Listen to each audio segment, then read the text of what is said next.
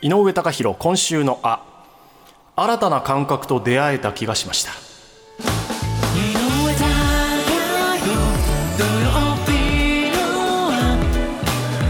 こんにちは。TBS アナウンサーの井上貴博です。こんにちは。TBS ラジオキャスターの田中ひとみです。ねねねねね。田中ひとみです。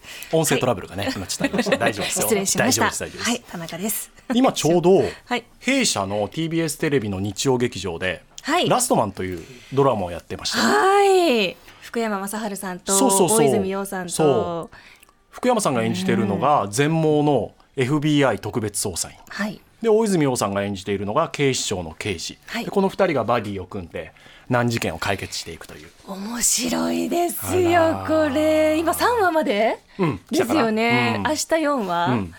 もう気になってね。ー。私の同期が制作に携わってるのでなんかとても嬉しいです。褒めてもらえるのが。これ原作があるんですかね？いやもともとねオリジン基本オリジナル作品だと思いそうますね。なんですか。ぜひね皆さんにも見ていただきたい。そう。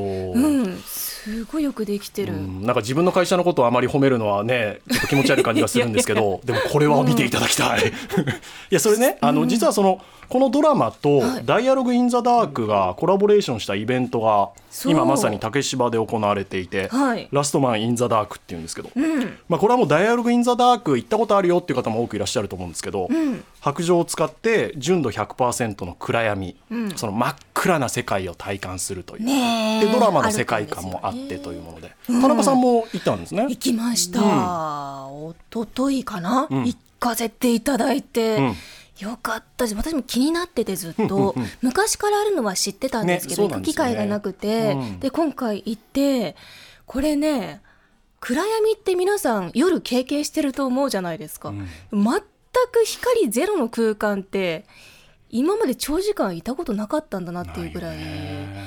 面白かったですね、うん。あの視覚が閉ざされる分、ん。他の感覚が鋭敏になる、ね。うん、手触りとか足触り？足の裏の感覚とか、匂いとかすごい活性化されますよね。ねうん、あとは私はあこのイベントあ秀逸だなと思ったらなんか、はいドラマを見てるとドラマの世界観のなんか答え合わせができるというかなんかドラマ見てるだけだとはあ福山さん演じる全盲の捜査員の、はい。そのなんか、えー味覚嗅覚視覚以外のスペシャリティがその難事件を解決していくんですけど、はいはい。えすごいなって思う反面、ん。えこれちょっとドラマの演出聞きすぎじゃないのかしらって正直私は思ってたんですあよ。ー。でもああながちそうでもないんだっていう留飲が下がった気がしたんですよね、このイベントに行って。えーはいはいはいはい。でまずこれあ面白いなと思ったのが私は最初にドキッとしたのがあの行ってはい。白状渡されますでしょ？はい初めて持ちましパた。ッて渡されるの。で、うん。はいあの白状持ってくださいって言われた時に持ったら、ああ持ち方ダメダメ違いますよっていう私言われて、ねえ。ちゃんと持てました？最初。いや持てなくて、はい聞きましたけど、ねうん、ペンを持つ要領で持ってくださいって言われるのね。お箸を持つ要領ですって。そうそうそうそう。でもややっぱよく考える。私はもう最初は手のひらでガッて掴んで握ってたんですけど、あの登山の杖みたいな感じでね「いや違う違うダメですよ」って言われて。でもよく考えると白状の先端っていうのは指先と同じ感覚にしておくおきたいわけですよね。だからこそその繊細な感覚をん。大切にしたいから多分ペンの要領で持ってください、はいはいはい。でその後に点字ブロックがあるんですよ、はい。街中でよく見る正方形の、うん黄色いね、えー黄色いね。ブロックが。であの3本の直線が浮かび上がってるのはん。直進してくださいっていう意味で、あとはあの丸い突起が点在しているブロックは止まれを意味します、じゃあちょっと白状で触ってみてくださいって言われるんだけど最初違い分かりました？直進と止まれ。分からない。よね。わからない。あれ白状の当て方でそう。ブロックの形がこう見えてくるんでしょうけど全然わからないはい。だから白状もあれもあこう床を本当にね、言葉使いあれか分かんないけど撫で回すように使わないとうん。全然わからないと思って、そうなんでしょ滑らすように。そうそうそう、はい。それでこう指先集中しながら、ん。じゃあこれで準備できましたと、はい。じゃあこれから真っ暗闇の世界行きますよって言って、はい。ガイドさんがついてくださるんですよそうねなんです。視覚障害者の方がガイドになってくださって、はいまあ頼もしいですね。はい。もうスイスイスイスイって先行っちゃうから待って待ってっていう感じなんですけど。やっぱり真っ暗闇に入ると、ん。もう音というのが大変重要な情報になるので、はい。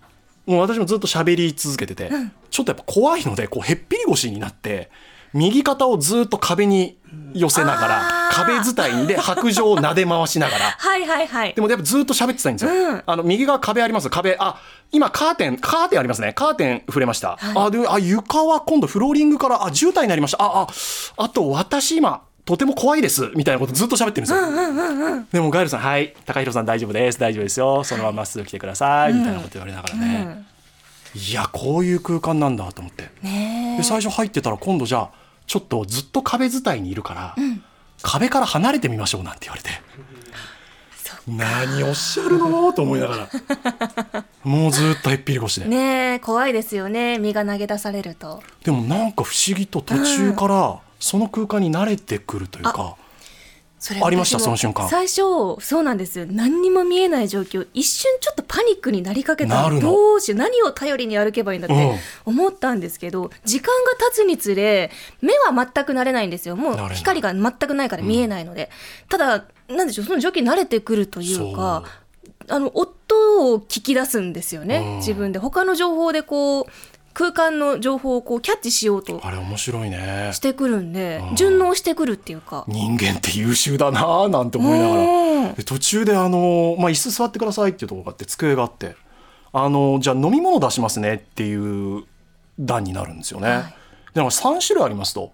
水とビールとなっちゃん。好きなの選んでくださいって言われて、なな何選びました？私お水選びました。あお水、私いや今普通普通に考えると、ビールを頼むのが私は普段まあビールを選ぶだろうなと思った思うんですけど、その時はなぜかなんかこの状況でビールはなんか怖いというか今飲んだらすごい酔っ払っちゃうのかななんかとなんか思ってはい、なぜか私、うん、なっちゃんお願いしますって言ったんですよね。はいはいはいはい。でも普段絶対私甘いジュースなんて飲まない。絶対飲まないじゃないですか。いまだにわかんない。ななぜ私はなっちゃんを頼んだのか。そうですね甘いの苦手でしたよね。多分なっちゃんで言うと私高校生以来本当多分飲んでない。なんででしょうね。わからない、なんか味を感じたかったのかな？アルコール以外の。ああそうなのかな。水でもなくなっちゃんなんですよね。普段だったら絶対水今もスタジオに水ありますけど、はい。水なんですけどはい。水は最初に選択肢からなくなって、うん。でなっちゃんってお願いしたら目の前にペットボトルが置かれて、はいはいはいはいで冷たいペットボトルキンキン。でキャップ開けたらびっくりしますね、うんなっちゃんの香りをものすごく感じるんですよ。皆さんなっちゃんの香りって感じたことあります？人生で。そんなに味わったことないかもしれない結果的になっちゃん頼んでよかったなと思ったんですけど、でもあまりになっちゃんの香りが強すぎて、私思わず「ごめんなさいこれなっちゃんじゃないですよね」って聞き返してるんですよ。なんか味覚テストというかこういう暗闇だからなっちゃんって言っておきながら他のものを出してこの人は当てられるかっていう演出なのかなと思って、はいはい。そしたらガイルさん笑いながら「いやいやいや高弘さん飲んでみて」って言われて、飲んだらなっちゃんなのね。なっちゃんでしたね。だから、うん。なっちゃんってオレンジだから、うん。その色にとらわれて。そうだそそれは視覚の情報じゃないですか。そうなんですよ。いつもは。飲んでると思うんですけど。面白いなと思って。だからこう、ものの数十分ですけど、自分のどっか感覚が研ぎ澄まされたのかなと思って、はいはい。これももう新たな自分の感覚だなと思ったんですけど、うん。でこれ終わって外出た時また驚くの。時計が1時間進んでるんですよ。あっという間でしたね。体感本当にね大げさになって本当。15分ぐらいなのびっくりするぐらい。あこういう感覚もなくて、うん。私多分喋りすぎてもうそのガイドさん次の予定があったのに ギリギリまでになっちゃったから、はいごめんなさいはいそろそろあのガイドさん時間なので行きますねって言われてあごめんなさい、はい。ごめんなさいと思って、はいはいはいはい。だこれも私の新たな感覚だなと思って。私も今回一人で参加して、うであの普通のお客さんが、うん。一般の方が他に3あいらっしゃった。人いてうん。4人グループで参加したんですよ、仲良くなりますねあ暗闇だあと私ね一人の会だったから。あそうそう。あやっぱお一人で回ったんですか？ううあ。あのガガイドさんと二人ねガイド2人だったんですね。あそうなんですね。ガイドさんプラス5人で回ったんですけど。あそう仲良くなっちゃって、最後 LINE 交換しちゃってあそう。はじめましてなんてどっから来たんですかみたいな。あれ多分普通の食事会だったらあそこまで親密にならないと思います。あの一時間チームとして動いてるから。お互い助け合ってね。そう右がこれありますとかって多分なるからねそうそうそうそうなんですよ。いや本当にね自分の新たな感覚と出会えたのがね不思議な時間でした、うん。竹芝で今やってますので、はい。ちょっとね料金お高いんですけど、ちょっとぜひご一行いただければなと思いますね、TBS Radio